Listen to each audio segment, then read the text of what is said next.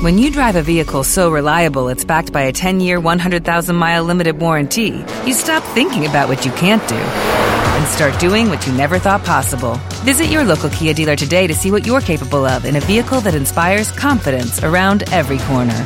Kia, movement that inspires. Call 800 333 4KIA for details. Always drive safely. Limited inventory available. Warranties include 10 year 100,000 mile powertrain and 5 year 60,000 mile basic. Warranties are limited. See retailer for details. Muy buenas noches, pues escuchas. Empezamos otro programita más de este bonito lonchecito lleno de tantos videojuegos, el lonchecito número 332. Y vamos a empezar esta emisión a través de la tecnología de punta que ya nos pueden estar viendo a través de Facebook Live. Si no mal recuerdo, entonces ya nos pueden ver aquí.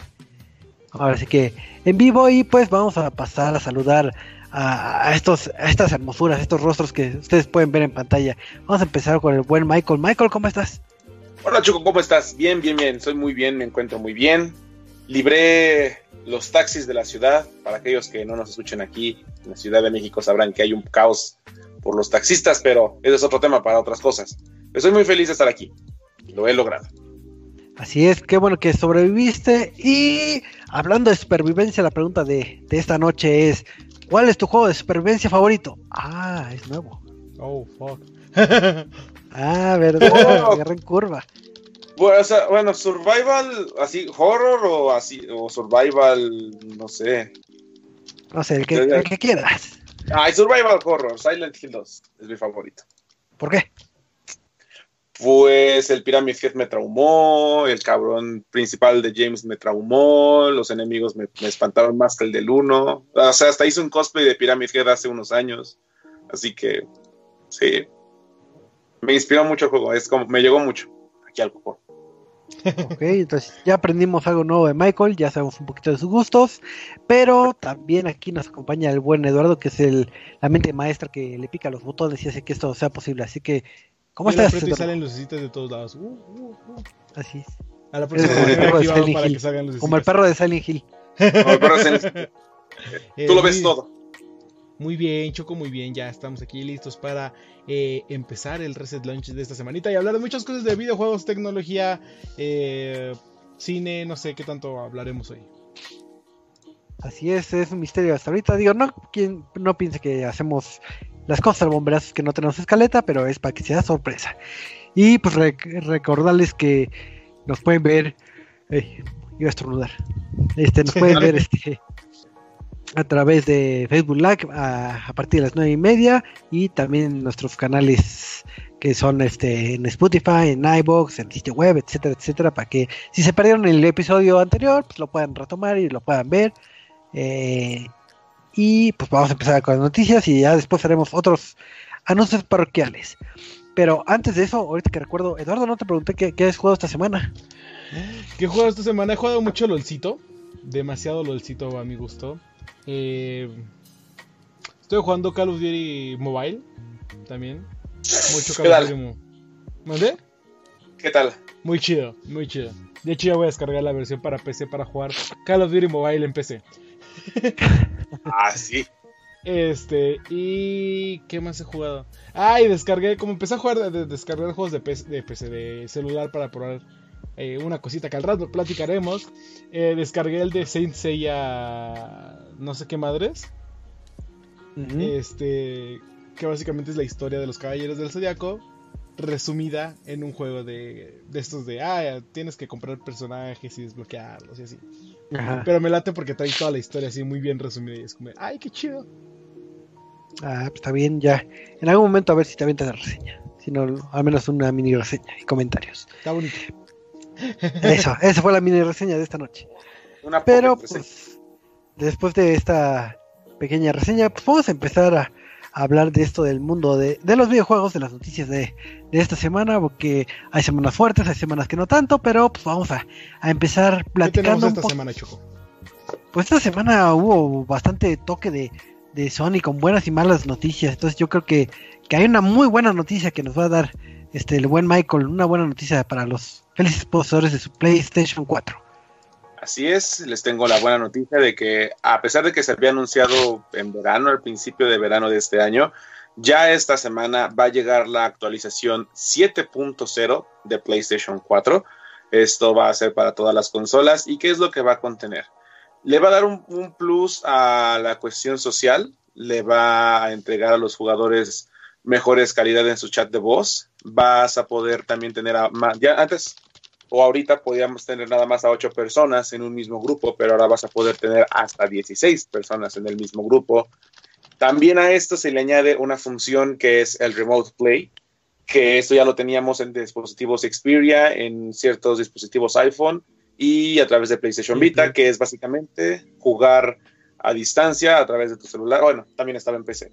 Que básicamente es jugar esto en un dispositivo únicamente exclusivo de estos para poder jugar mientras alguien está viendo la tele, no sé, está viendo la, alguna novela o lo que sea.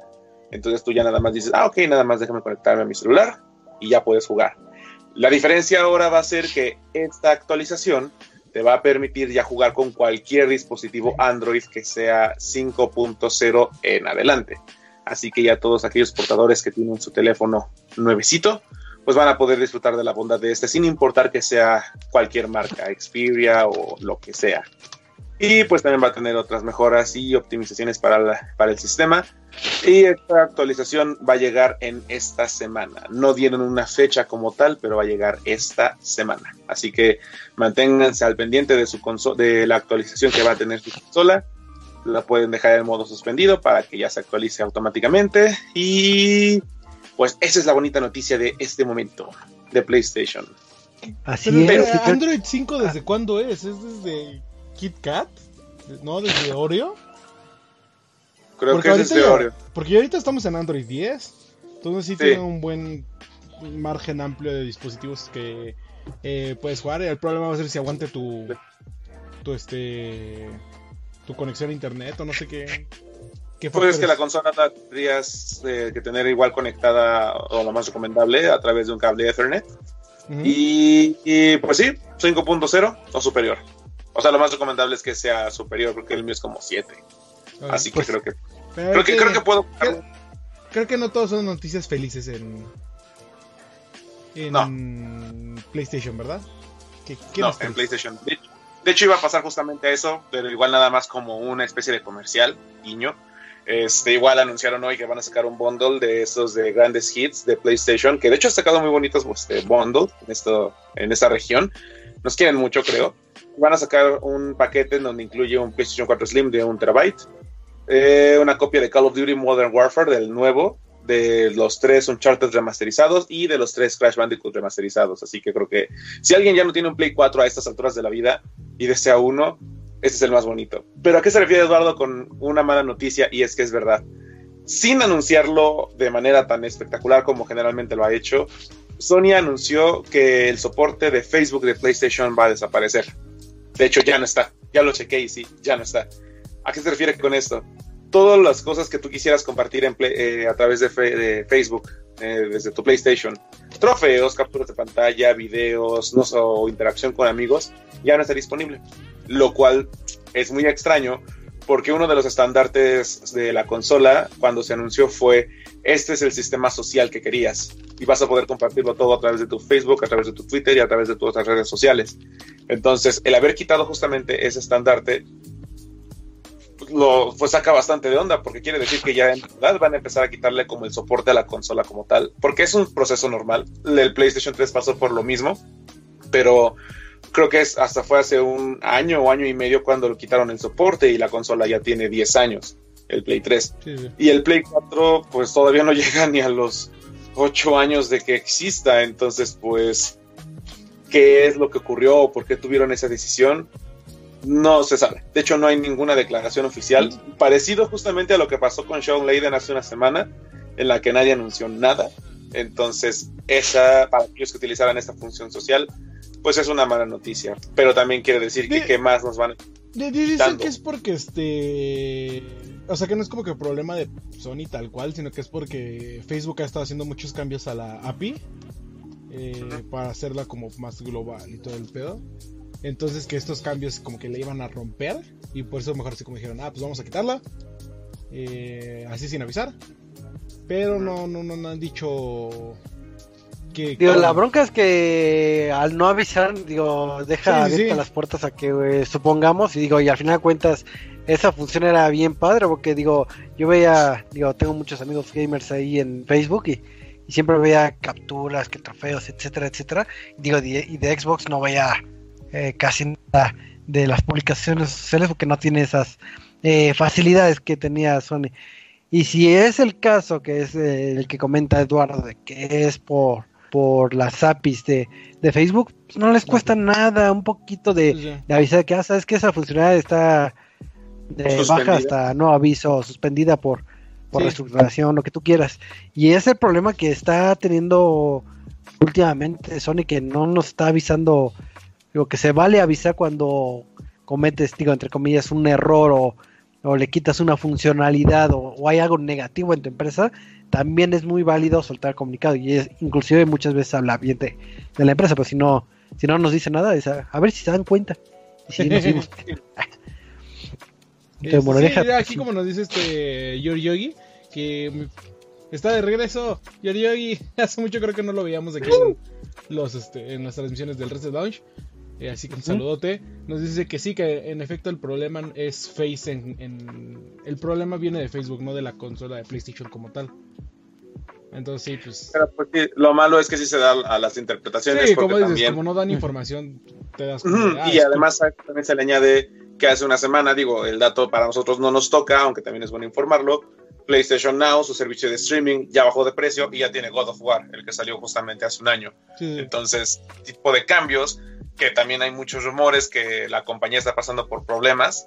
Entonces, como que quieren acceder, quieren que su catálogo y sus contenidos lleguen a más personas.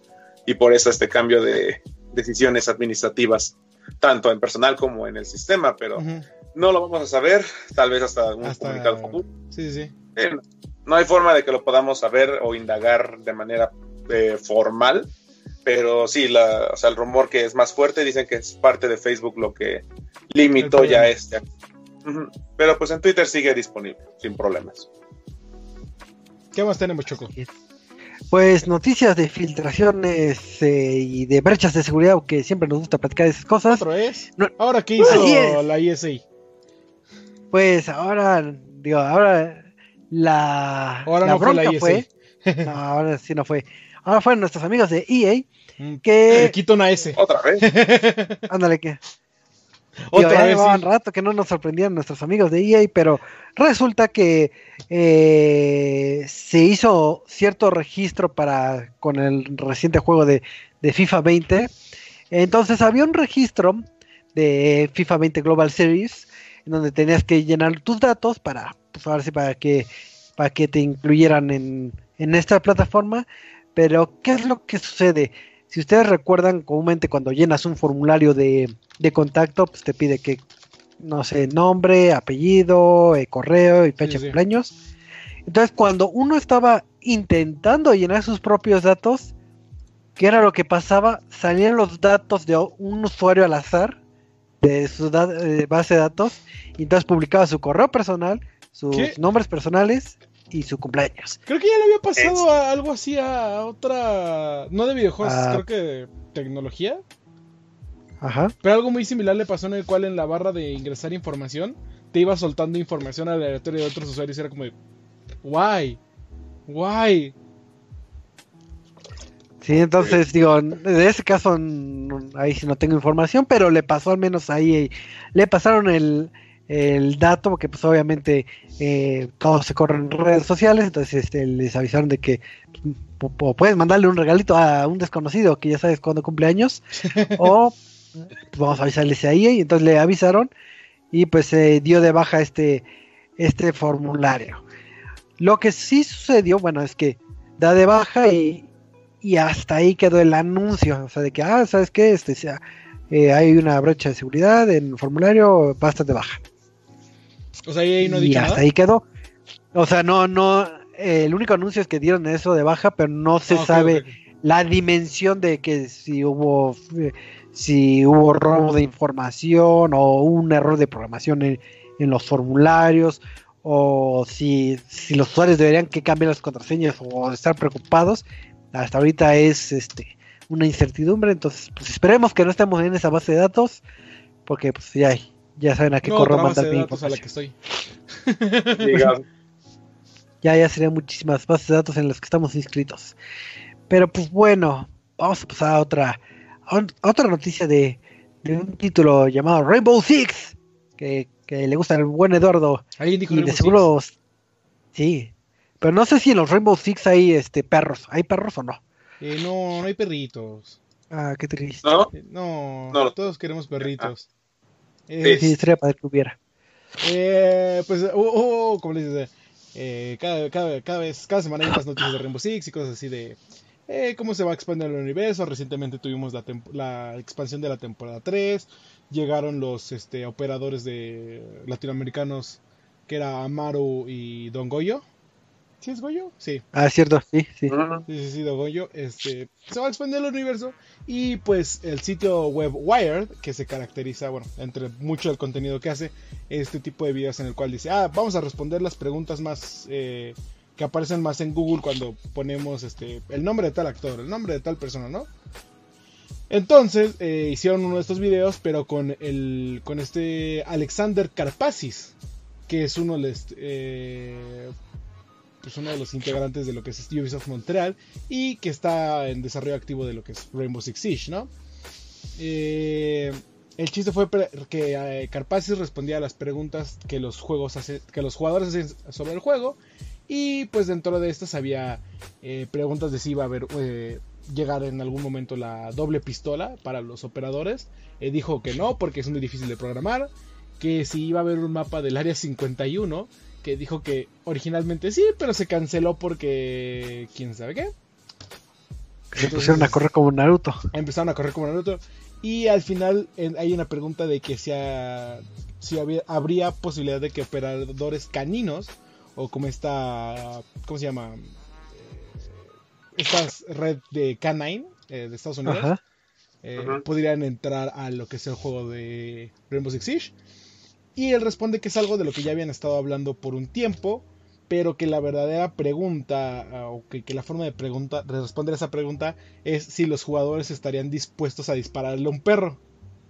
Y te quedas como de, hmm. I- inicialmente puedes decir así como de, no, porque le voy a dar a disparar a un perro? Pero luego te pones a pensar como le he disparado a perros en Call of Duty, le he disparado a perros en Grand Theft Auto, le he disparado a perros en cientos de juegos más. Yo creo que sí podría dispararle a un perro Rainbow Six Siege, ¿no? Entonces, eh, básicamente ese es el cuestionamiento de, de Ubisoft para pues, ver si en algún momento llegan operadores caninos o no. Sería bastante interesante ver eh, cómo se manejan. Pero pues por ahora sabemos que no este... que no, no los tienen como planeados. Pero en algún momento se llegaron a pensar. Sí, creo que más que, más que nada es eh, eh, siempre la disyuntiva ética o de que es correcto, si no, después PETA va a decir, no, es que no Es que trata los derechos disparando perritos". laborales de los perros y Sí, sí. estaban en horas de trabajo y tú los andas matando y Entonces, seguro este, dental y todo. Digo, yo creo la- la que opinión es- Ajá. La, la- la opinión aquí ya es más cercana y pues evidentemente solo estamos nosotros tres, pero Choco, Eduardo, si le dispararían a un perro en un Rainbow Six? Yo creo que sí. Yo sí, Eh, no me es que- Sí, no, pues es que como te digo, está la. Por ejemplo, está Call of Duty, que sería como lo más cercano. Hay un. Eh, ¿Cómo se llama un este? Score Streak. eh, Ajá. Que llamas a los perros y pues, los tienes que disparar. En Far Cry Ah. matas un buen de perros. En En este- Resident Pero también, bueno, Pues, son bueno, lobos. esos son perros muertos, eso no cuenta. Entonces te Nah. quedas como de.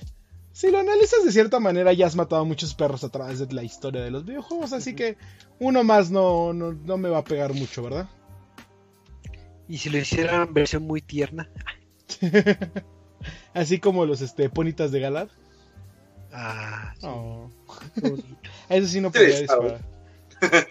que te dijeran, tienes que dispararle a este, eh, este Eevee. No, Ay, ahí sí no creo. no, Eevee, no. pero imagínate, el Eevee te va a atacar y te va a matar porque es un canino. Es un canine. Así como el cubón de la película de Pokémon. Sí. de la Ah, película. sí, sí, sí. Al principio, que eso como oh, no te va a hacer nada y al final se escapa y termina eh, haciendo explotar su hueso.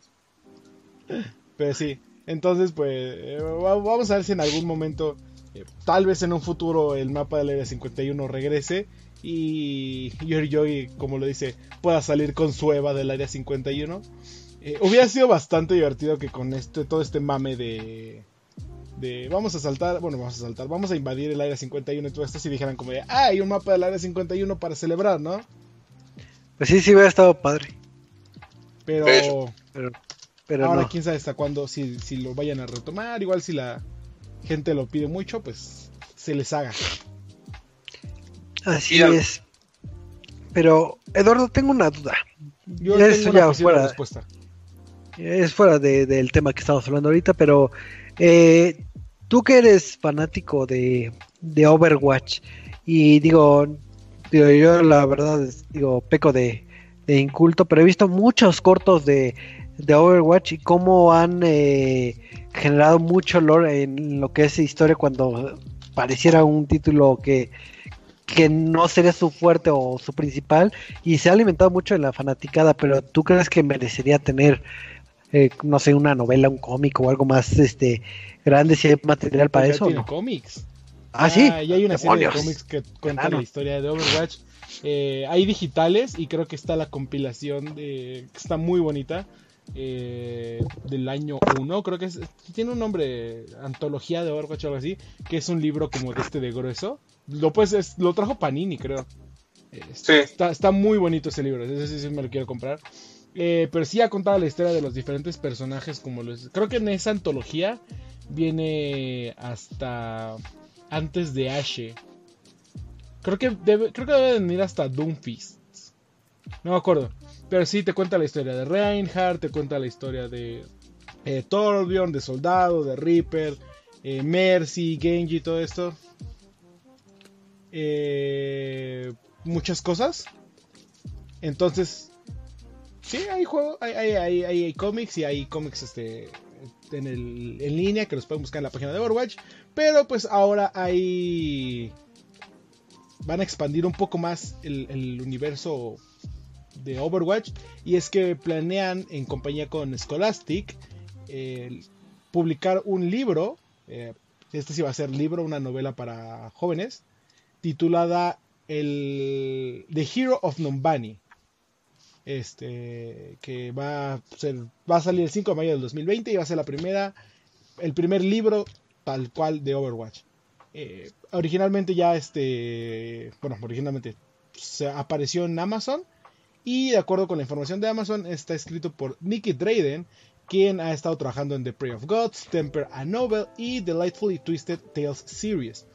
Eh, el libro, no, la novela para jóvenes, se va a centrar en Effie, que pues sabemos es la creadora de Orisa, este robot que pues partes de diferentes eh, robots, que es OR-15A, creo que se llama, el modelo original, y le dio como vida para crear a este héroe de Overwatch que ahora pues lucha por este eh, mantener el orden, ¿no? De acuerdo con la descripción dice en una eh, en una ciudad de la ciudad de Numbani de África que pues tiene tecnología avanzada en un futuro no muy distante los humanos viven en armonía con robots humanoides que conocemos como ómnicos que son estos eh, pues como es este Zenyatta son robots que tienen vida básicamente eh, pero cuando un terrorista intenta romper esta unidad, un, un héroe, héroe conocido como Effie Oladele, Oladele se va, va- va a salir a la luz, ¿no? Entonces, pues va- nos va a contar la historia de todo lo que es este, eh, Effie, cómo empezó a crear robots, cómo interactuaba con su comunidad. Y pues este el enfrentamiento principal va a ser con Doomfist, que como sabemos, eh, Effie se este, encontraba en el museo don- cuando Doomfist escapó y fue a recuperar el, el guantelete de... Ay, tiene un nombre. Bueno, cuando fue a el recuperar el guante de Doomfist. Y pues ahora va a ser como que esta pelea entre Doomfist que quiere destruir la, la relación entre los ómnicos y los humanos y Effie quien está, va a estar construyendo robots inteligentes y con sentimientos como el es Orisa que pues va a intentar pelear contra Doomfist para mantener el orden, ¿no? Eh, de acuerdo con pues, todo lo que sabemos, la novela va a, va a tener a personajes como los Effie, Orisa, Doomfist y Lucio, que va pues narrar toda una historia nunca antes este, contada, ¿no? No, no, no Nada más vimos en la introducción, por así decirlo, en los cómics digitales. Y pues ya pueden ir a a, a preordenarla, ajá, a preordenarla en Amazon y no sé si ya está, aparezca en otro tipo de sitios de, libros, como los este, bueno, en Estados Unidos como les Barnes Noble, como les este eh, For Your Entertainment, creo que se llama.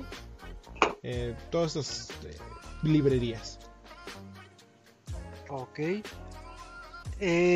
pregunta, digo, esa es pregunta cultural. este, digo, yo cuando he visto comúnmente libros enfocados en videojuegos, los veo en idioma nativo, en idioma inglés.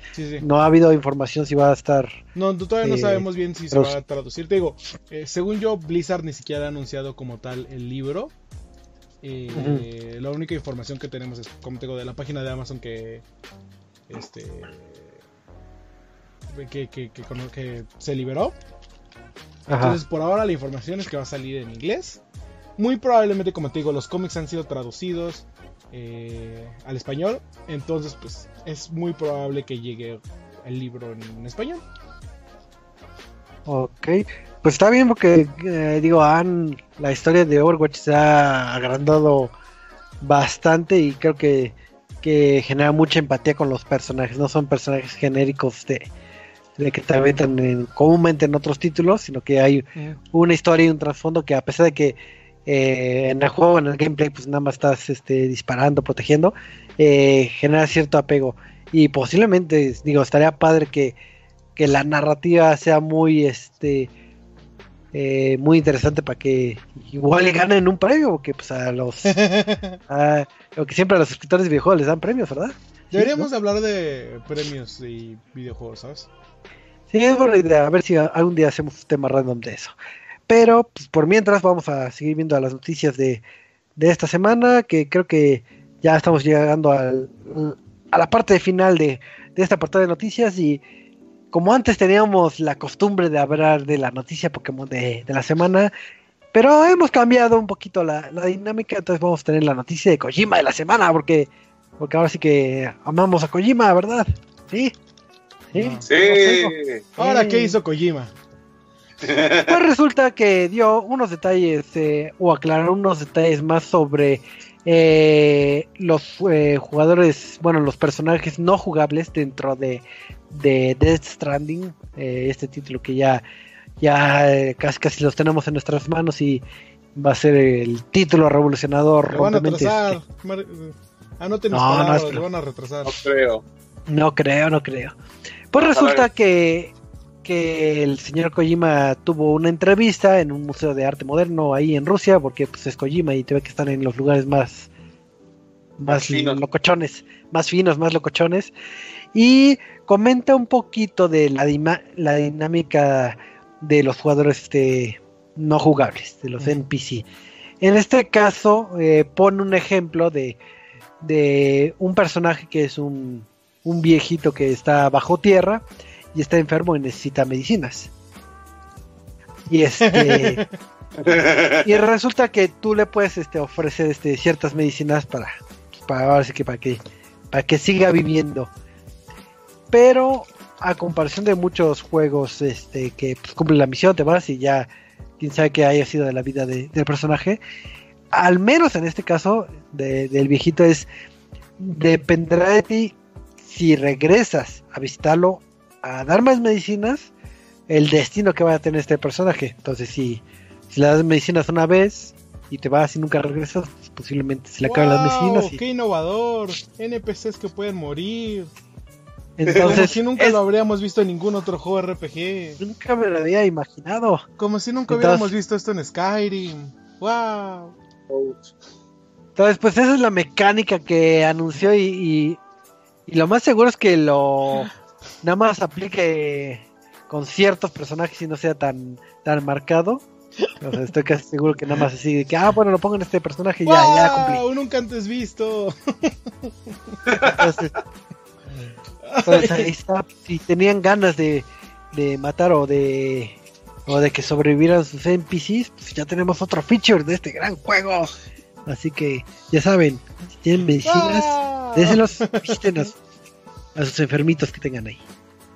¡Wow! Yo solo sigo pensando en la idea de orinar el bebé. O sea, creo que fue lo primero que se me cruzó la mente cuando empezó a orinar. Fue así de, bueno, y te puede quitar No, tu deja el bebé. Michael, el bebé no.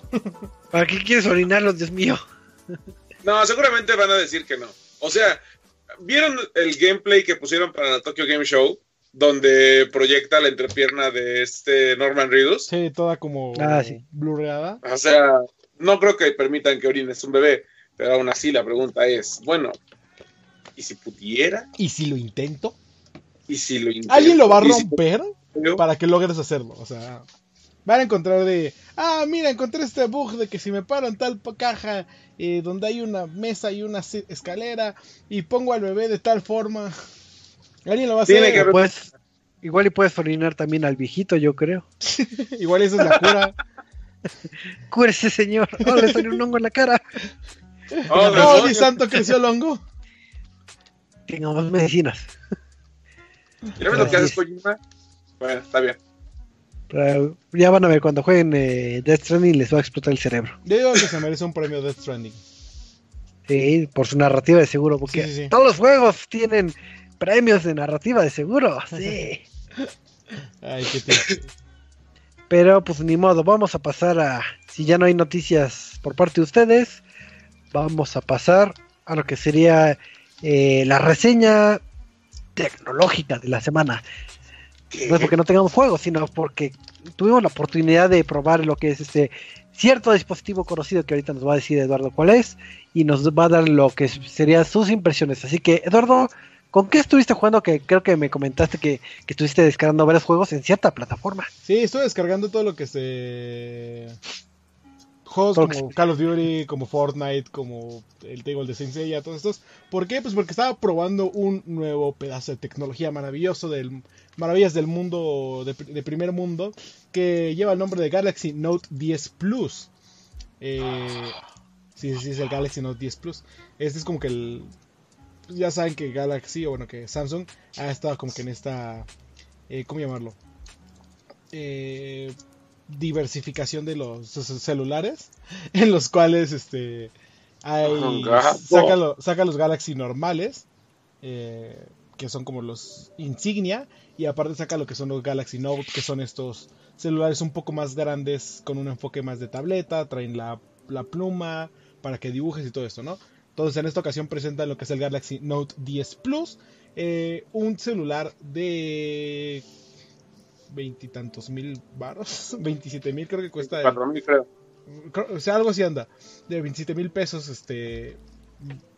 Puedo decir lo que sea del, del, del Galaxy, de lo caro que está, pero es un muy buen celular y muy bonito, ¿no? O sea, eh, ¿qué es lo que le puedo decir? Lo que- primero empezar como con las características, ¿no? El celular tiene un octa-core, es de máximo 2.7 GHz, eh, tiene una resolución de 3040 por 1440, que es Quad HD, HD Plus.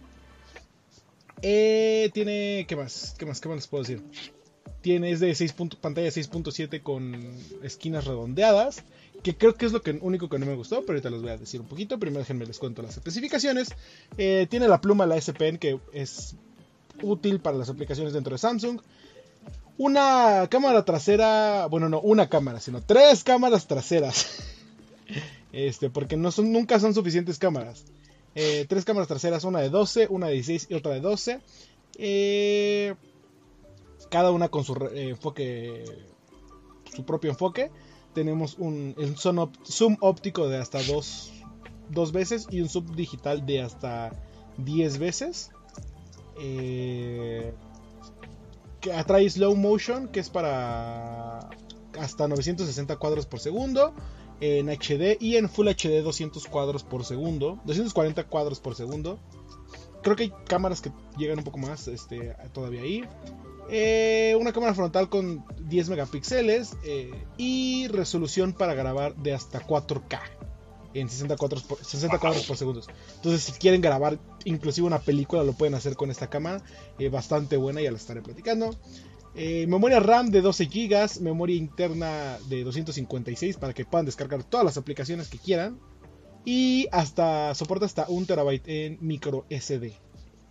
Trae dual SIM para que pues no he conocido a alguien que hasta ahora la aproveche, o bueno, que lo, que lo use realmente.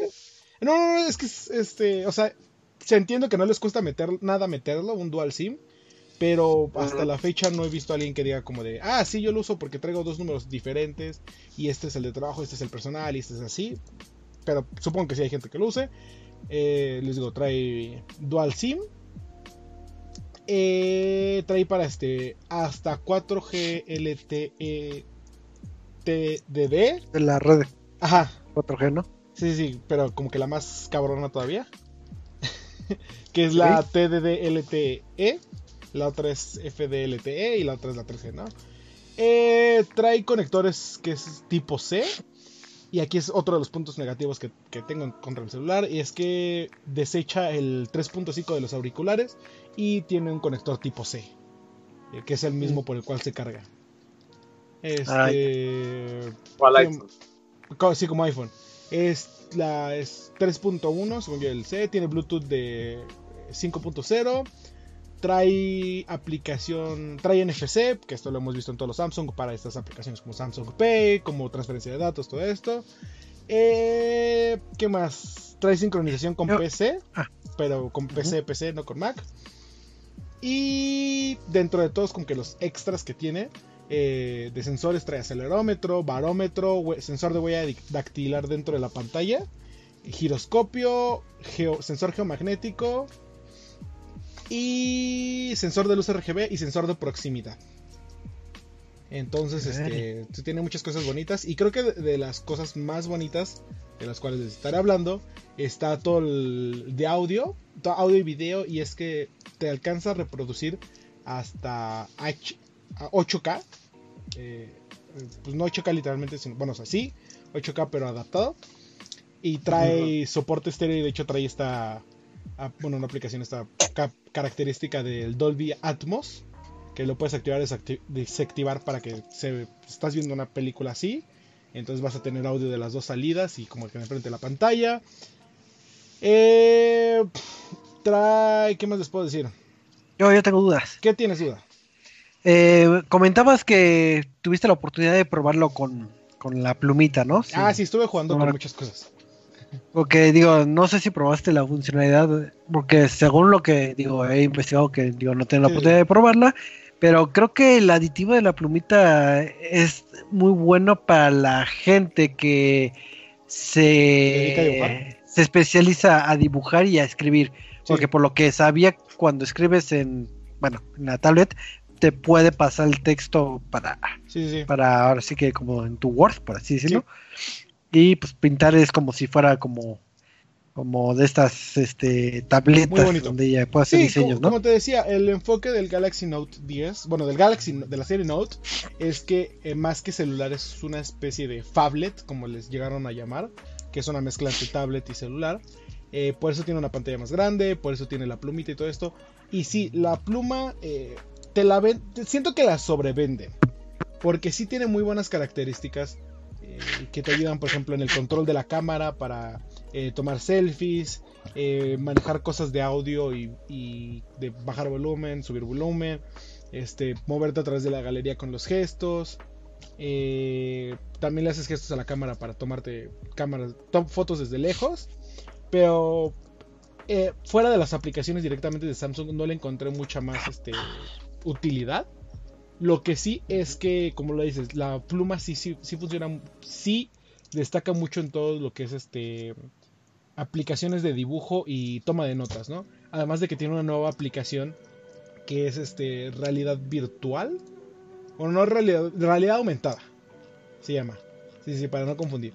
Este, pero sí, tiene diferentes aplicaciones como es el Galaxy eh, Note, Galaxy Note, como lo es el este la aplicación del S Pen y Samsung Notes, que pues Samsung Notes te deja tomar eh, notas como tal, pero te deja este tienes como que una aplicación que se llama Screen of Memo que pues está cerrado tu celular eh, apretas rápidamente la S Pen y te deja, te aparece la pantalla negro y puedes escribir rápidamente y es como ya no tienes que abrir el, el celular, desbloquearlo, entrar a la aplicación, sino es como, ah, rápido, se me ocurrió esta cosa.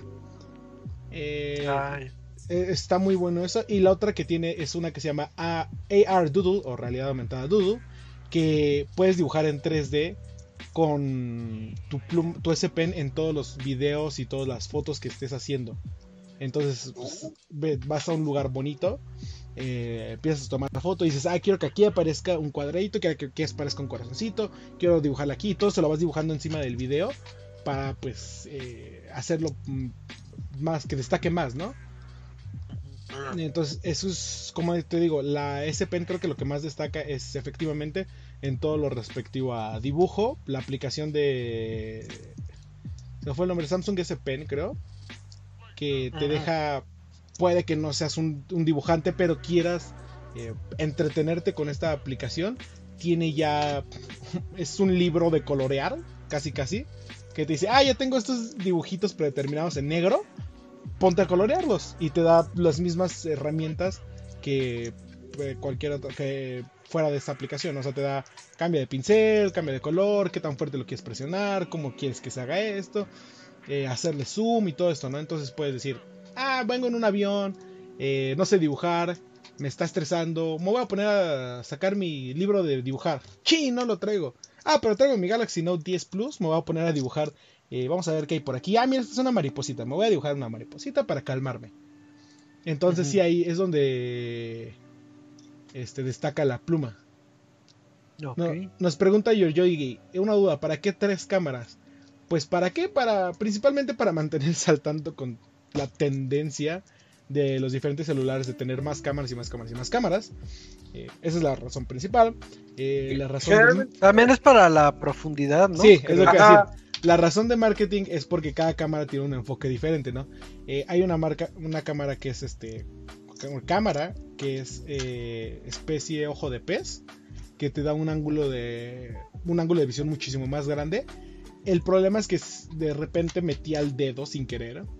Este, porque lo agarras así como de lado y se alcanza a ver porque sí es mucho la apertura que te da. Está bastante bien, está muy bonito, pero así de repente era como, ay, espera, ya metí mi dedo. Eh, la otra cámara es la normal y la tercera cámara creo que es un telefoto, que es la que te da un zoom óptico de hasta dos veces y digital de hasta 10. Entonces, por eso tienes tres cámaras y las va intercambiando entre las tres, ¿no? Ah, que quieres un este hacer un ojo de pez, ten para que entre más cosas en tu pantalla. Ah, que quieres la normal, esta es la de 16. Ah, que quieres que entre un quieres hacer zoom, estás en la fila J154 del Auditorio Nacional, eh, balcón 4, toma un telefoto para que puedas tomar la foto hasta adelante Iron Maiden, yo qué sé. Entonces sí está bastante bien. Eh, sí, sí, sí, funciona bastante bien estas diferentes este, cámaras. Eh, pregunta un poquito de en el ámbito de portabilidad, digo, y, comentaste si no mal recuerdo las medidas, pero digo, tú sueles eh, llevar a, uno que otro lado, por ejemplo, un Switch y no se te hace incómodo. En este caso, Fíjate que, sí, ya sé lo que vas a preguntar. Este, ¿qué, ¿qué tan bien, bueno, qué tan incómodo, qué tan cómodo es. Eh, es extrañamente, eh, yo ahorita traigo este otro celular. Eh, un, o sea, como mi celular predeterminado es un Huawei 20, P20, no, Mate 20 Lite. Mm. Y probando el Samsung Galaxy Note 10, me lo metí a la bolsa y era como de, es que se, se, se, como acopla el tamaño a la bolsa de, pues, de un hombre, de un pantalón de un hombre y pesa menos que lo que pesa el, mi celular actual, ¿no? Entonces, este, no se, se siente muy ligero, se siente como que eh, bastante cómodo. Y a la hora de sacar era como de, ah, pues está fácil. Eh, el único problema, eh, que te digo, no, no, está pesado, no, no, se siente estorboso. El único problema es que la forma del agarre, y que lo digo, que esta siempre ha sido mi pelea con los celulares de Samsung, porque son quienes los hacen las pantallas curvas. Que mi único problema es que a la hora de intentar jugar o de intentar este agarrar y escribir algo, es que por la forma del agarre, eh, te, enseño aquí, este, normalmente lo, lo agarro así, ¿no? Y entonces, pues ligeramente, eh, aquí porque tiene la funda de los lados y lo tomo de la funda. Pero en un celular con, con pantalla curva, que está pues pegando en las esquinas, era muy normal que mi, que mi dedo pegara en la esquina y yo estaba como, ¿por qué no responde? ¿Por qué no? Ay, es que mi dedo tenía, estaba tocando una esquina, déjame lo levanto tantito, ah, ya responde. Esa es como que mi única pelea con este tipo de celulares y de por qué su necesidad de hacer curva cuando pues realmente en algún momento se puede llegar a perder alguna característica del video o este eh, como te digo te empiezas a pelar porque la forma de la garra no eh, estaba leyendo la pregunta de Georgiogui pero se me perdió. Este pregunta de Georgiogui que si funciona como tableta gráfica eh, tableta gráfica en aspecto de dibujar, eh, sí. O sea, está, eh, está relativamente pequeño comparado como con un iPad. Que... Con un iPad que pues, hombre, o sea, es una cosa así gigante y tienes más espacio para dibujar. Pero si, lo, si, si, lo usas como para... En el camión, no, no en el camión tal vez, en el Uber, en un transcurso de este. de donde no estés en. qué sé yo.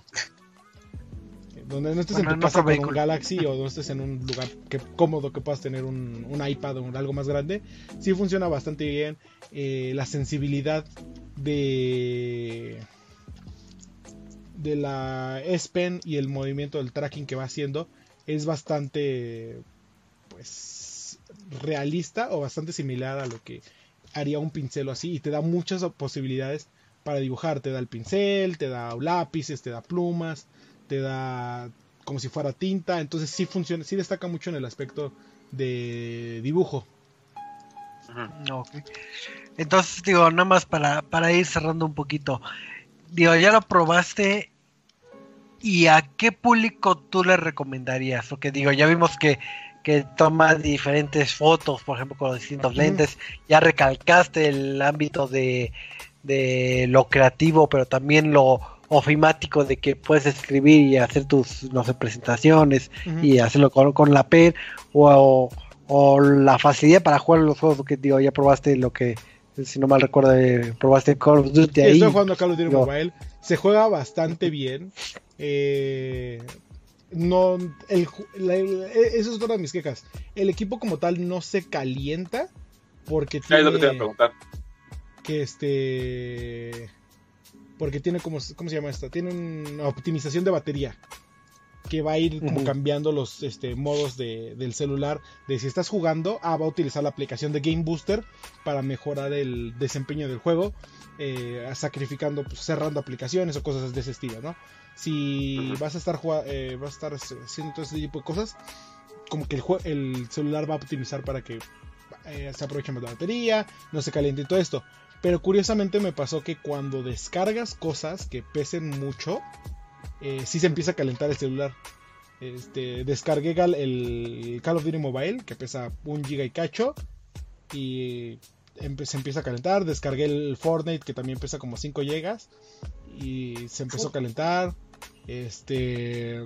¿Qué otra cosa dice que se empezó a calentar? Ah, te da la opción de subirle el brillo como que a, cierto nivel y subirlo un poco más para que pues, si estás mucho en la luz, pero te, advierte como de, oye, pasado de aquí va a haber un gasto mayor de energía. Se empieza a calentar pasado de ahí después de unos 30 segundos también. Madres. Este. Creo que también cuando usas mucho el, Dolby Atmos, eh, el equipo también se empieza a calentar. Bueno, o sea, si te pones a ver películas así y le subes a todo el volumen, empieza, no tanto como en las ocasiones, en, las situaciones anteriores, pero en lo demás sí, sí, o sea, se me hizo raro. Como que no, no debería de pasarle este eh, equipo. Eh, ¿Qué más te puedo decir? El audio no es mi favorito. El, el Dolby Atmos tiene buena tiene buen nivel. O sea, sí, sí se aguanta y esta característica de, de pues, ser este estéreo con el Dolby Ujú. Atmos, sí te da buena sensación de, ah, tengo audio por acá y tengo audio por acá. Pero a la hora de, de pues amplificarlo, de subirlo, eh, tanto en llamadas como en este audios de WhatsApp, como en audios de videos, se siente, se, se escucha como, como no apagado, sino como, como si algo lo estuviera deteniendo el audio. O sea, Ajá. entonces se, escucha, no se escucha con tanta fidelidad como otro tipo de dispositivos que tienen las bocinas eh, por fuera del dispositivo. Entonces, sí, sí, ese es otro de los aspectos que me, se me hizo este. eh, que se me hizo extraño. Que, que no son nada tan bien, considerando que estamos hablando de un celular de 27 mil pesos, 24 mil pesos. Eh, ¿Cómo le dices? Como de qué, qué, qué este. ¿Qué- a, qué, ¿A qué público le veo? Pues es que pensando en que es un, volviendo al punto, que es un celular de 24 mil pesos, no está tan caro como, eh, como lo es el iPhone XR. Sí se llama XR, ¿no? El iPhone 21. Ajá, lo- como la última Ah, edición del iPhone, muy cabrón. Este, que ese creo que ya están treinta y tantos mil pesos.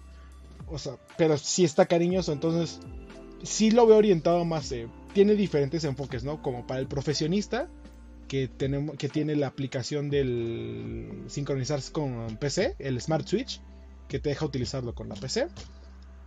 Eh, como para los que se dedican a lo que es el dibujo, porque te dice la aplicación como, ah, mira, estos son como obras de arte que han hecho gente en sus celulares. Y te quedas como, ok, sí los han aprovechado bastante bien. No sé qué tan difícil haya sido para ellos eh, dibujar eso, pero sí, sí, sí se ve que lo, les es bastante útil, ¿no? Y Ajá. pues para aquellos que juegan videojuegos también les puede servir, porque es, es una pantalla bastante amplia, tiene muy buena calidad, tiene muy buen este eh, duración de batería y muy buen ¿cómo se llama? desempeño. Entonces, pues tiene es, hasta eso es este viable para diferentes mercados que entren dentro del rango del precio, ¿no? Si me dices, ¿quién va a gastar 24 mil? Pues de plano te digo que este, empresarios y artistas. eh, las fotos también salen relativamente bien. El modo nocturno que tiene para las selfies y para los este, eh, las cámaras externas para aprovechar cuando estés en baja luz eh, y no quieras usar flash. También sale bastante bien las fotos. Eh, tiene muchas, muchas cosas que pueden aprovechar el- la cámara, como digo, utilizar la S Pen para la realidad aumentada y esto.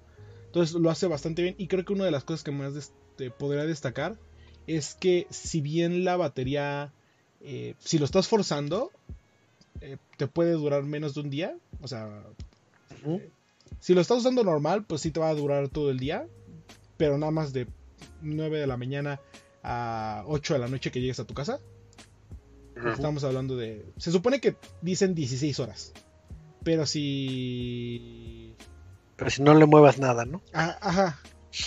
Este, no, de- de usar- dice que usando internet y usando la red, el celular y todo eso, eh, ayuda hasta 16 horas, ¿no?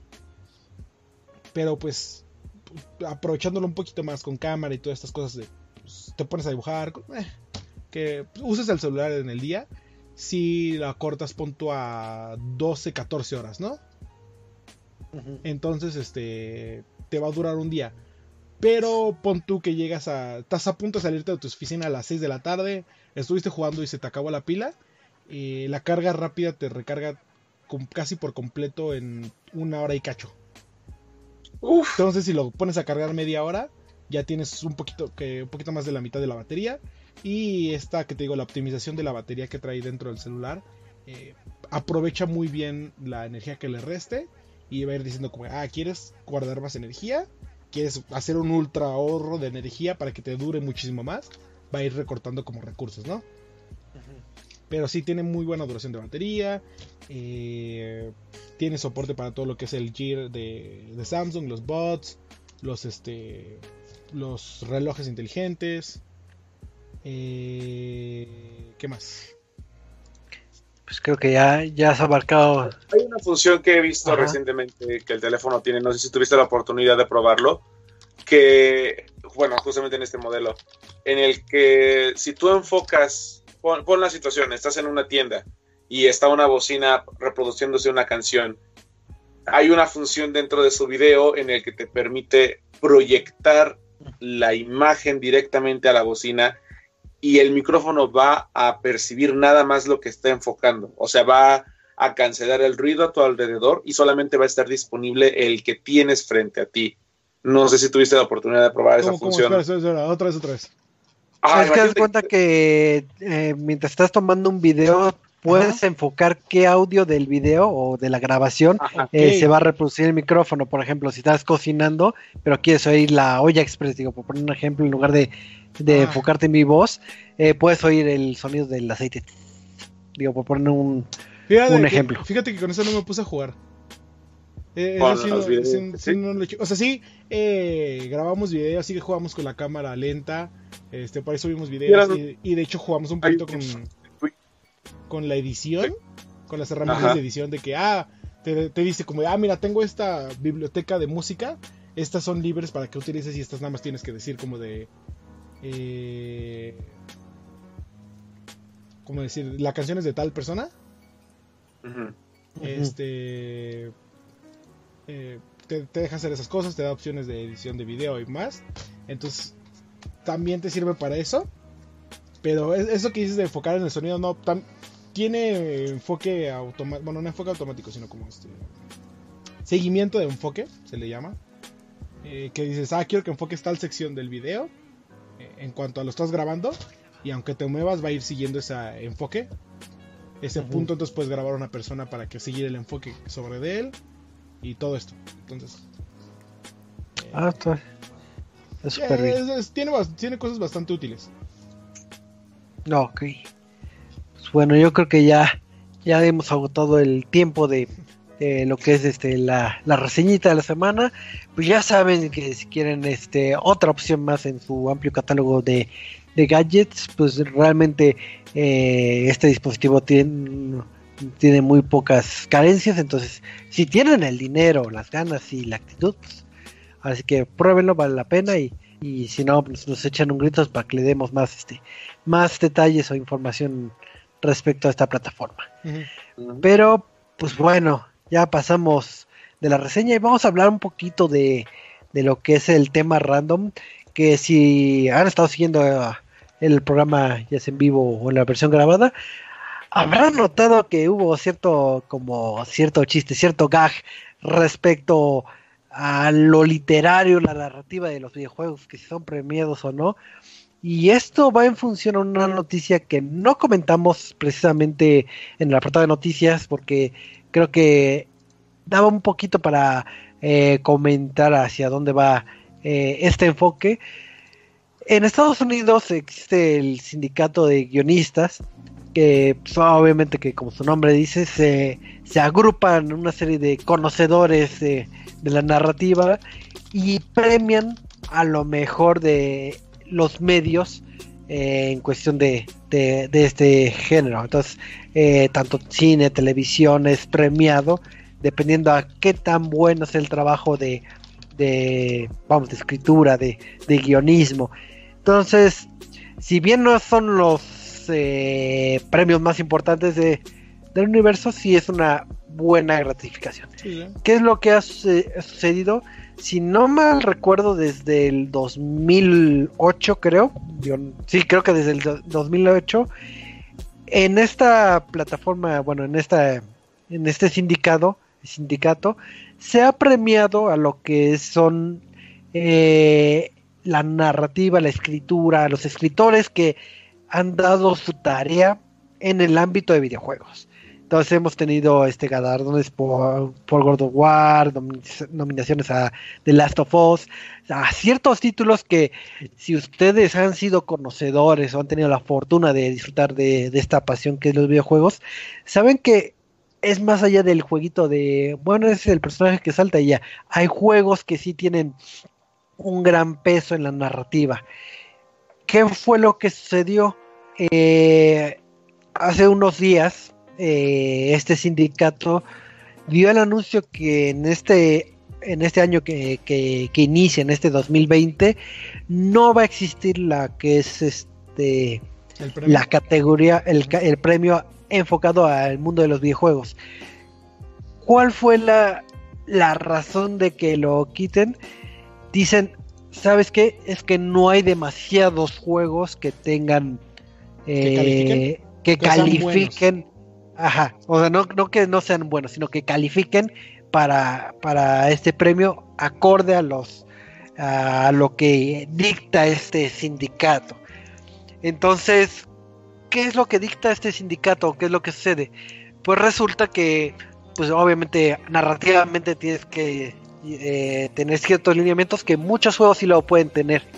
La cosa es que te dicen, digo, no es que haya pasado alguna vez aquí, eh, eh, por ejemplo, aquí en México, pero es de que ah, para ser el nominado necesitas un trámite, que necesitas una cuota de membresía, que me suena un, a algo que platicamos en algún momento, pero, pero ah, sí requieren estar inscritos en este sindicato y pagar las respectivas cuotas.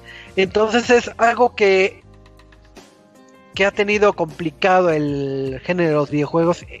En el caso de Estados Unidos, pertenecer a este sindicato, porque uno como escritor, si bien el juego abarca a varios escritores, el propio escritor es el que se tiene que enrolar, Que, tiene que pagar, su cuota y, desmandar el, script, el, escrito, para decir como miren, aquí está mi juego. Y, de hecho ya salieron varias este, celebridades hablar en contra de esto. De hecho, eh, Neil Druckmann, que fue el escritor de Uncharted 4 y Last of Us, me empezó a decir como, güey, pues es que, o sea, ¿cómo puedes hacer esto? Eh, cuando los videojuegos pues, cuentan con las características para ganar premios a mejor escrito, ¿no? Y como le, dijimos, eh, Uncharted 4 lo ganó, eh, The Last of Us lo ganó, son juegos que sí lo llegan a merecer. Eh, Lo a ganar Assassin's Creed en dos ocasiones, Horizon Zero Dawn, pero pues como le dices, hay juegos, cientos de juegos diferentes que entran en esta categoría, ¿no? Tenemos, ay, perdón, tenemos por ahí este juegos indies como lo es este A Night in the Woods, eh, como le llegó a hacer este Fire ay cómo se llamaba Firewatch. Eh, Firewatch. Ándale What Remains of Edith Finch también What está Remains muy bueno. of Edith Finch también fue muy bueno. El de That Dragon el que hablaba del cáncer. That Dragon Cancer se llamaba así. Este, todo, este, muchas veces los independientes son los que más llegan a resaltar, pero como lo dices, todo este proceso de que el escritor, que muchas veces es el desarrollador y el productor y el, y el publisher, como, eh, Tenga, como Kojima y madre y padre a la vez, este tenga que pagar una membresía para la Writers Guild eh, Awards. Award. Y que tenga que meter su propio script y decir como miren háganme caso pues sí es todo un pedo para estos para los desarrolladores no sí digo y como comentas digo eh, sí hubo bastante molestia en varias personalidades eh, del medio que se encargan en los escritos, tal vez no mentes tan conocidas, digo si no eres muy adentrado en los videojuegos, pero por ejemplo también el que se pronunció es el escritor de, títulos como Half-Life y Portal, el que también, eh, el que ventiló de que, o sea, él ni siquiera ha comprado membresía ni la va a comprar, pero sabe que la gente que ha llegado a comprar la membresía ni siquiera tiene la oportunidad también de, de votar en, como parte del sindicato, entonces es ahí hay dos cosas. Es una, ¿sabes qué? Pues te, cobro para que estés parte del, sindicato, pero cuando estés parte del sindicato te voy a hacer a un lado por ser este enfocado en videojuegos, lo cual es injusto que digo, tanto cine como televisión debería que tener en estricta teoría las mismas, vamos a decir, eh, prestaciones o beneficios. Y entonces ahí se han ventilado ciertas cosas eh, eh, hechizas, vamos a decirlo así, un poquito en, en este rubro. Sí, que de hecho el mismísimo Barlow decía que inclusive la Screen Actors Guild, la SAG, le ha otorgado más premios y ha, hecho más por eh, expandir el rango de los videojuegos, así como, ah, miren, no solo premiamos a actores, también vamos a premiar a videojuegos, vamos a premiar a, pues, a estos personajes de doblaje de voz, todo esto, ¿no? Y aquí es cuando nos quedamos como de, sí valdrá la pena que entren a echar desmadre con la Guild Writers Awards para que les den premios, o igual y nos quedamos como diciendo, ay, no, ya mejor nos quedamos con nuestro Game Awards, que también es otro tema aparte. Ah, ah, con Geoff Keighley, fan número uno de Kojima. De Kojima, ahí y, anunciándolo. el, y, el, y el Kojima guarda al mejor Kojima que es Kojima. Este, entonces te quedas como de. Ah, sí, los videojuegos merecen premios por escritura, por este actores de voz, por qué, qué sé yo, gráficos, dirección de cámaras, porque hasta dirección de cámaras hay en esta cosa. eh. Virtuales, por así decirlo, pero los hay. Todo esto sí sí merece entrar en categorías para recibir premios por parte de diferentes asociaciones como son los Greater Guilds Awards o este la SAG inclusive por ejemplo los Oscars yo que sé. Digo, en- en- de los Oscars hasta me recuerda esta misma conversación de hace unos años cuando habían nominado a Mad Max y El Renacido, que estaban las dos nominadas a Mejor Película, pero mucho se criticó a lo que había hecho este George Miller, el director, si mal no recuerdo. Ajá. Hasta se criticó muchísimo porque dijeron, es que su trabajo no es cine. Sí, se ve bonito ver eh, los coches explotando y todo, pero está dentro de, de capas de filtro, tras filtro, tras filtro, tras filtro, y lleno de un montón de animaciones que al mismo tiempo, sí, mucho técnico eh, de lo que se ve en la película es real, pero hay una gran parte en la que no. Entonces, me recuerda exactamente esa misma discusión ¿Esa de, bueno, vamos a premiar a Mad Max porque es una gran película, pero está hecho a la mitad con algo falso. Sí, o Entonces- cuando este Kevin Feige no no fue Kevin Feige este ay cómo se llama la- el actor de Happy este John de Iron Man Ah, Robert Downey Jr. no o sea el, el- el actor de Happy este, Ah, este- John Favreau Ajá, John Favreau. cuando John Favreau se empezó a pelear de es que mi película del Rey León no es animación, es live action. Y le dice, sí Action. cabrón, dime dónde están los pinches leones. Es verdad. O sea, son, son este tipo de peleas que te quedas como, ay, ¿vale la pena discutirlas o no? Ay, Choco, ¿tú qué dices? De hecho, ahorita que estamos hablando de esa discusión, eh, sí salió, eh, salió al- un título en juego de tela que se llama Telling Lies, que es un título que es este es de estos videojuegos que es como como una película en donde puedes tomar decisiones o nada más este la puedes visualizar, pero es enfocada en videojuegos, que es como el, el título que en algún momento reseñamos que es este Late Night. Entonces, si bien ese es una, vamos a decir, una producción o una película o cortometraje donde salen actores reales, donde hay guion, eh, vamos, de diálogo, hay narrativa y está todo hecho, filmado como si fuera una película, un cortometraje, y nada más le, añades eh, detallitos de toma de decisiones, por ejemplo, y que lo hace que sea un tipo videojuego. Sí, como lo Y es el- el Late Shift, el... eh, ¿Cómo se llamaba el de... Este... El Black Mirror, Bander... Ah, El Vanderwatch, el de- Bander, ajá, esa cosa. Anda, que digo, a- a- hasta ahí eh, ya la gente, digamos, común y corriente pudo disfrutar de este tipo de, de, vamos a decirlo, de videojuegos. En este caso, pues, eh, inclusive creo que podía haber estado nominado, pero con, con esta nueva regla de que no, pues es que no son muchos y no, no pertenecen y, y ya perdió la nominación cuando es una, vamos a decirlo entre comillas, una excepción a la regla, porque eh, en este caso en particular es más más cine que videojuego. Entonces tam- tampoco va a poder ser galardonado. Ahora sí que ni, digo, suponiendo que fuera súper bueno, eh, ni en los Oscars y ni en los este, de videojuegos, porque está en un híbrido.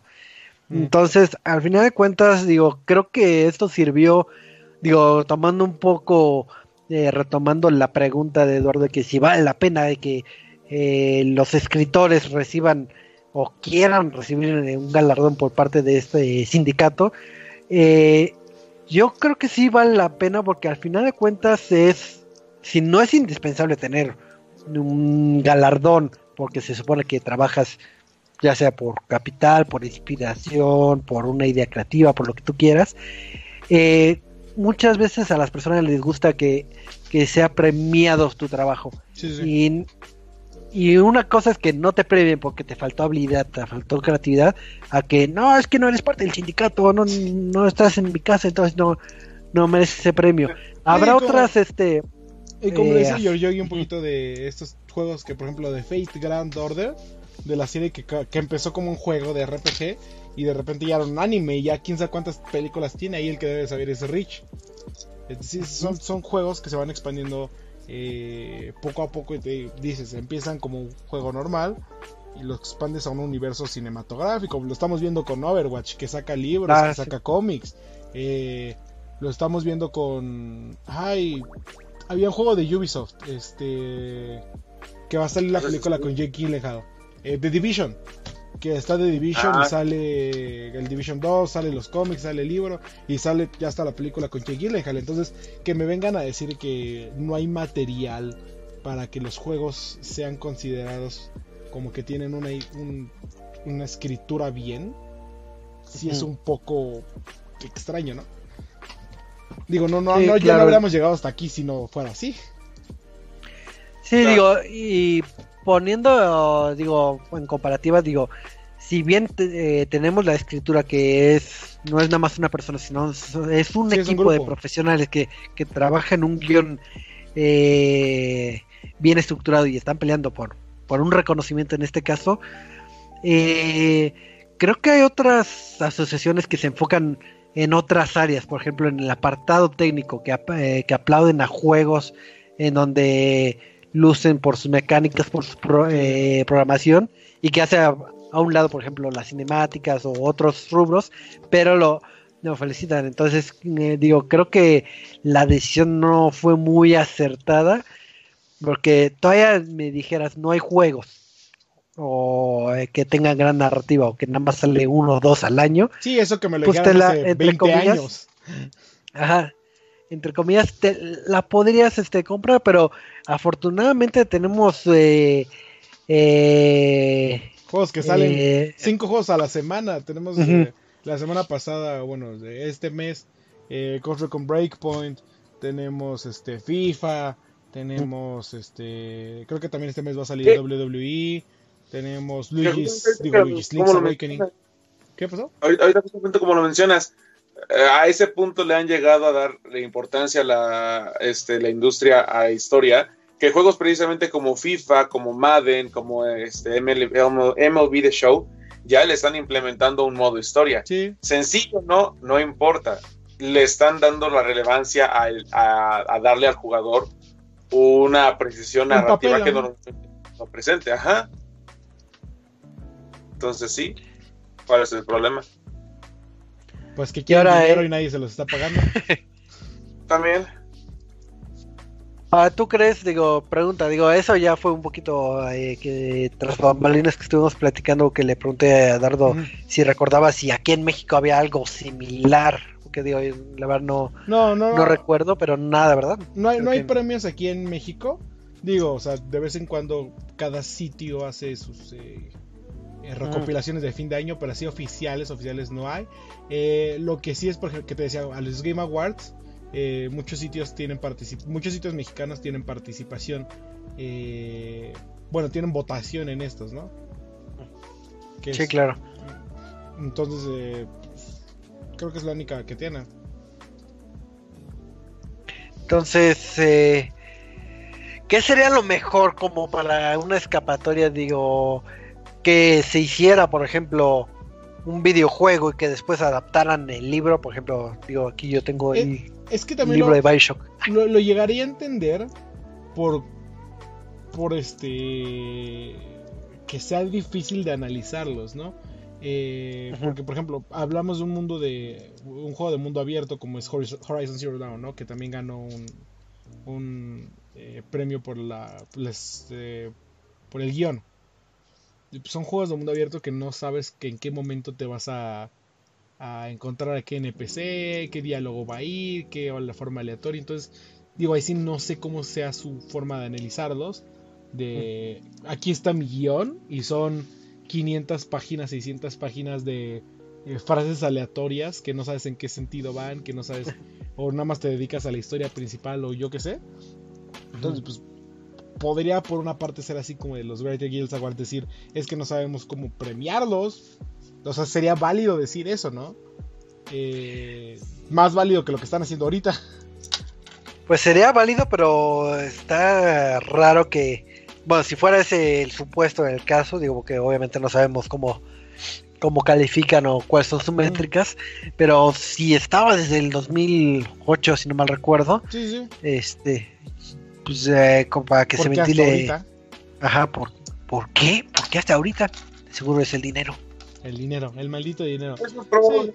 Yo, yo, yo creo que, a fin de cuentas, eh, premios de estas organizaciones que te exigen como el dinero eh, podrían igual pasar de largo, ¿no? Digo, o sea, ya tienen a la Screen Actors Guild eh, ofreciendo premios, ya tienen a los Game Awards que son transmitidos en, inclusive en especiales en Twitter y jalan quién sabe cuántos cientos de miles de gente. Eh, ya tienen pues todo lo que es los recopilatorios de 3, de Tokyo Game Show, de Brasil Game Show, de Gamescom. Entonces creo que de, de- de ese sentido pues ya hay mucho como por de dónde elegir, ¿no? O sea, podrías decirme como de, ah, sí, pero es que estos premios nos funcionan de cierta manera para eh, quitarle el tabú a los videojuegos. Pero pues ya a estas alturas ya no se necesita, ya es una industria desarrollada, ya Netflix hace videojuegos, Disney hace videojuegos, eh, eh, ¿quién más podemos decir? Este, Sony hace videojuegos con Spider-Man. Ya a estas alturas ya no tiene ese tabú, ya, ya no se necesita, por así decirlo. Ok. Entonces ya para ir cerrando lo que es el tema este, apreciación eh, personal ya de cada uno de ustedes. ¿Creen que los escritores ahorita de videojuegos, bueno, los que se han pronunciado, o si se pusieran en sus zapatos, ustedes serían como que, eh, bueno, ellos se lo pierden? O si sería como que, ¿sabes qué? Sí me está, sí me molesta esas actitudes. Digo- tomando en cuenta que es un supuesto. Ajá. Sí, también yo no sé qué valor tenga la Greater Guilds Awards, los Greater Guilds allá en Estados Unidos, ¿no? Igual y es como si me estuvieras hablando de un premio TV y novelas y te voy a decir, te mando por un tubo, o es como si me estuvieras hablando de, eh, qué sé yo, el, ¿qué- ¿cómo se llaman los premios del Lunario? O los premios de este, de cine iberoamericano. Eh, No, no sé, o sea, no, te- no, no sé a qué nivel está la Greater Guilds Award como para que le den es, la importancia a los escritores de videojuegos que se merece o no. Entonces, este, pues, pues, yo diría que realmente, pues, que lo dejen ser, ¿no? O sea, es más fácil que tarde o temprano ellos llegan y digan, ay, ¿saben qué? Si queremos meterlos en una categoría porque están jalando gente a ver a nuestra premiación que nadie ve. Ajá. No sé. Ok. Mira, yo creo que también, de, ya que este tipo de eventos lo, no, no están permitiendo la entrada justamente a, esta, a este reconocimiento, entonces sí sería importante demandar, exigir o al menos pedir que los premios que tenemos actualmente sí reconozcan eso, porque los Game Awards sí reconocen a juegos muy grandes y todo, pero es un premio de, incluso lo hemos visto, antes de empezar el mismo evento, te pasan cinco nominaciones y cinco ganadores, pero pues no les prestas atención porque estaban en el conteo regresivo Ajá. y el resto del programa es un comercial gigantesco. Entonces, yo, yo creo que también es importante que incluso dentro de nuestros premios, así como lo son los BAFTA, te permitan reconocer en verdad el material que tenemos ahorita. Y Bueno. sí, dejar a un lado lo que, o sea, lo, lo que son esos premios eh, que no reconocen ahorita la industria. Yo creo que en un momento lo van a reconocer, pero ahorita tal vez todavía no. Pero entonces hay que darle prioridad a lo que tenemos ahorita ya. Eh, Es, eso que dices es- tampoco se puede mucho porque pues comparemos con los Oscars. O sea, todos sabemos que los Oscars es más un movimiento de dinero que realmente un este valoración del cine bueno que hay, o sea, sí han ganado películas que se lo merecen, pero en más, más cantidad de casos es porque, eh, como sabemos, eh, los productores eh, del cine les dan regalos a los este a los que se encargan de calificar, hacen campañas, entonces realmente es como de en todos lados pasa eso de que no premian a quien se lo merece. Sí, claro bueno, nos quedamos con esas este, reflexiones de este momento y como moraleja yo creo que les digo que cuando vuelvan a jugar un título de, esta índole, eh, sí adéntrense lo que es en este apartado de la narrativa. Muchas veces nos vamos por los gráficos o que, bueno, es este otro Call of Duty, entonces no importa, voy a comprar. Sino que se den un tiempecito y disfruten el juego, pero vamos a cambiar un poquito el chip y disfrutarlo y ver qué tan eh, coherentes en sus líneas, qué tan profundo es, si realmente llega a ejercer ciertos sentimientos en, su en su lectura, porque digo que ese le puede dar un valor extra al videojuego. Entonces ahí sí que, si, las grandes academias no lo valoran, pues nosotros como videojuegos hay que valorarnos. Sí. hay juegos que reconocemos que sí entran en esta categoría. Eh, como lo dijimos, este, The What Remains of Edith Finch, eh, Anne Woods, este, ¿qué más? Death Stranding cuando salga, Death Stranding, eh, God of War, hay juegos que realmente se lo merecen, ¿no? Entonces, eh, les, mándenles todo su amor para que no se sientan mal por estas cosas. imagínense que ellos, ellos no sé, prácticamente ahorita deberían estar trabajando o, sea, véanlo incluso en los documentales que son de los detrás de cámaras de los juegos, en donde sí el, el crushing es habitual, desafortunadamente, pero al final le entregan un producto que es de calidad. Y lo hemos visto en los juegos de ahorita, entonces hay que aprovecharlos y, como dice Choco, entender que puedes verlos más allá de simplemente decir, oh, tengo el juego de tendencia. hay que aprender a apreciar lo que tenemos ahorita. Sí. Así es. Uh, pero pues bueno, ya viendo el reloj, pues ya ha terminado el programa de esta noche.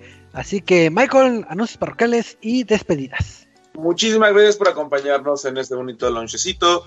Eh, no han dicho nada de Overwatch en esta temporada de Halloween, pero en Apex Legends ya confirmaron que van a tener una temporada pequeña de Halloween. Eh, ya está la actualización nueva, como les había dicho la semana pasada, pero del 15 de, no, 14 14 de octubre hasta mediados de noviembre igual van a poder disfrutar de una temporada de Halloween, así que estén al pendiente para ver de qué trata. Y muchísimas gracias por escucharnos y sigan jugando, nos vemos a la próxima. Así es, muchísimas gracias Michael. Y el buen Eduardo nos va a dar sus despedidas y muchos, muchos anuncios parroquiales porque él siempre tiene eh, Pues muchísimas gracias por acompañarnos. Eh, recuerden seguirme en Twitter como arroba guion bajo edicc y en Facebook como arroba edicc. Eh, ¿Qué les puedo decir de, despedidas? Espero que les haya gustado, espero que nos sigan escuchando y nos vemos el próximo lunes igual a las 9 y media para hablar más cositas de videojuegos. Eh, anuncios parroquiales, los sábados recuerden escucharnos en Radio 13 1290 AM con el programa Centenaria de Control, donde vamos a estar hablando todo lo de esports y apoyemos el día de mañana a Isurus Gaming, que va a estar jugando a las 6 de la mañana su pase para Worlds 2019 eh, de League of Legends. Eh, va a estar ahí eh, los mexicanos que son este Yeti y Seiya. Eh, ya lo estaremos repasando un poquito el sábado. ¿Qué más? Tenemos planeado más, más programación. Queremos ver si, si les interesan más programas. Entonces, pues compartan este tipo de programación. platiquen con nosotros como le, estuvieron haciendo en el, chat. Y ya. Creo que ya está. Eso es. Muchísimas gracias, Eduardo y pues también agradecer a los que estuvieron ahí en el chat en vivo, como comenta el buen Eduardo, que su retroalimentación pues, puede alimentar un poquito más de lo que es este, este programa. Y pues, recordarles que nos pueden ver en las plataformas de, de Spotify, este programa en versión recalentado. Y también a través de la plataforma de iBox o nuestro sitio web de restmx.reviews. Así que pues ahí van a poder checar todas las reseñas, noticias y demás. Y pues nos estamos sintonizando el próximo lunes, como siempre, a las nueve y media hora de la Ciudad de México. Entonces, pues ha sido un deleite, un placer estar compartiendo micrófonos con ustedes y, y pues llegar a sus hermosos oídos. Entonces nos estamos viendo. Hasta la próxima. Bye. Dios.